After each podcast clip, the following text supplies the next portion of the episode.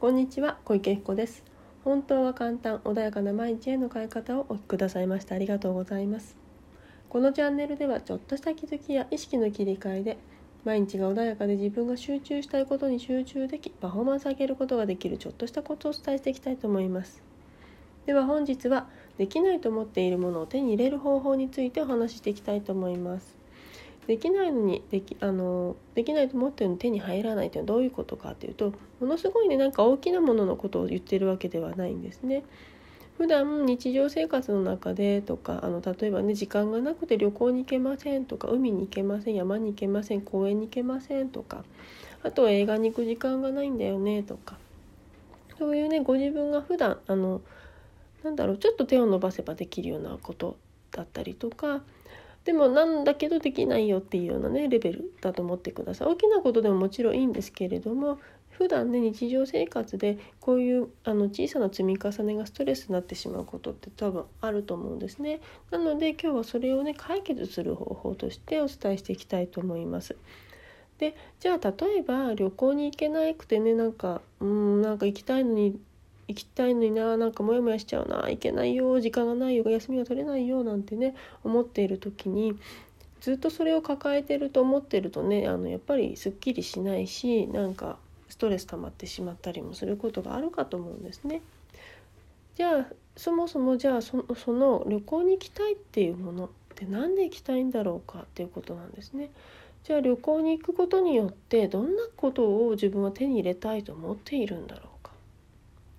旅行に行くことによって新しい経験を手に入れたいっていう人もいるかもしれないし何かねリフレッシュしたいっていう方もいるかもしれないし何か異国の食べ物を食べたいっていう方もいるかもしれないしそれはね人それぞれだと思うんですね。でとにかく自分の中でなぜそれを手に入れたいのかそしてそれを手に入れることによって何が何を得ようとしているのかとまず考えてほしいんですね。でじゃあそれを得ることによってじゃあ例えば離国に行くことによってリフレッシュしたいという方がまあ新しい経験しましょうかね新しい経験を手に入れたいって思ってる方がいるとします。じゃあさらにその新しい経験を得ることによって何を手に入れたいんだろうかってさらにまたねそれを入れ手に入った時に自分は何を手に入れようとしてるのかっていうのをまた考えてほしいんですね。じゃあその新しい経験をあの得ることによってさらに自分は何を得ようとしているのかそうすることによって未知の世界を知りたいよ知ることによってさらにはその自分の視野を広げたいとか価値観を広げたいとかっていうものが出てきたりするとそうすると自分が欲しいものはそもそも旅行という手段を使わなくても別の方法でも代替が可能になってるか可能になってくる可能性があるわけですね。でその自分の新しい経験だったりってものは旅行じゃなくてももしかしたらできる可能性がある。それは日本国内でももしかしたら行ったことのないお店に行くことによってそれが得ることができるかもしれないし全然違うコミュニティに何か参加するということで得ることができるかもしれないし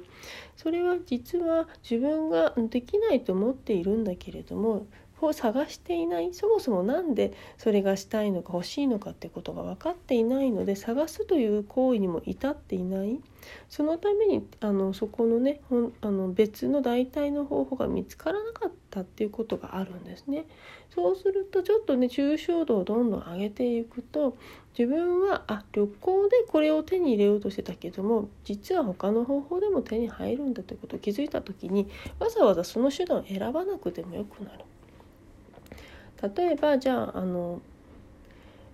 えーと、今私がいる場所から渋谷まで行きたいと思った時に渋谷に行く方法って実はたくさんあるはずなんだけれども自分がその方法しかないと思っているとじゃあ電車しかないと思ってると電車にの電車が止まっちゃうともう行き方なくて行けないじゃんっていうふうに諦めなきゃいけなくなっちゃう方もいるかもしれないですね。ところがいやバスっていう方法もあるしタクシーっていう方法もあるし歩きっていう方法もあるしバイクだったり自転車っていう方法もあるんだよってことが分かってると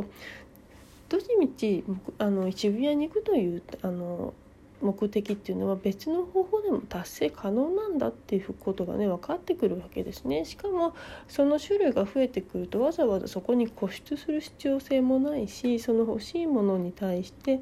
あのいろんなバリエーションが広がるのでまたさらにその中で視野が広がるっていうものを手に入れることもできるかもしれないですよね。じゃあ今ね旅行で言いましたけどじゃあカフェだったりとかでもそうだと思うんですね。じゃあカフェに行きたいよコーヒー飲みたいよじゃあコーヒーにあコ,、え、コーヒーを飲むことによって何を手に入れたいんだろうかリラックスかもしれないしカフェインを入れることによって脳をリフレッシュしたい眠気を飛ばしたいということなのかもしれないしじゃあ眠気を飛ばすことによって何を取りあの何を手に入れたいのかって言ったらば集中力を手に入れたいのかもしれないですよね。そしたらもしかしたら集中力を手に入れたいんだったらあのコーヒーじゃなくてももしかしたら何かアロマの香りだったりとかあとは何でしょうねあのちょっと睡眠をとってみるとかあとは誰かそういう刺激的な人とお話しするっていうような方法ももしかしたらあるかもしれない。そうした時に自分が諦めてたけれども実は手に入るっていう方法をあのちょっとね抽象度の高い世界で手に入れる方法ってものを見つけることができるんだよ。なので自分が思っているよりも実は本当に欲しいものっていうものはそれじゃなくってもっとその先にあるのでそこに気づいてあげると実は欲しいものってものはちゃんと手に入るんだよって今の環境でも手に入るんだよってことが起きる。でそうするとストレスも減ってくるし自分の中で穏やかさだったりっていうのが増えてくると思うので是非ね今自分ができなかったり手に入らないと思ってることがあるんだとしたらなんでそれが欲しいのかそれを手に入れることによって自分は何を得ようとしているのかっていうのを何段階か少し上げてってみてください。そうするとそこにあるあの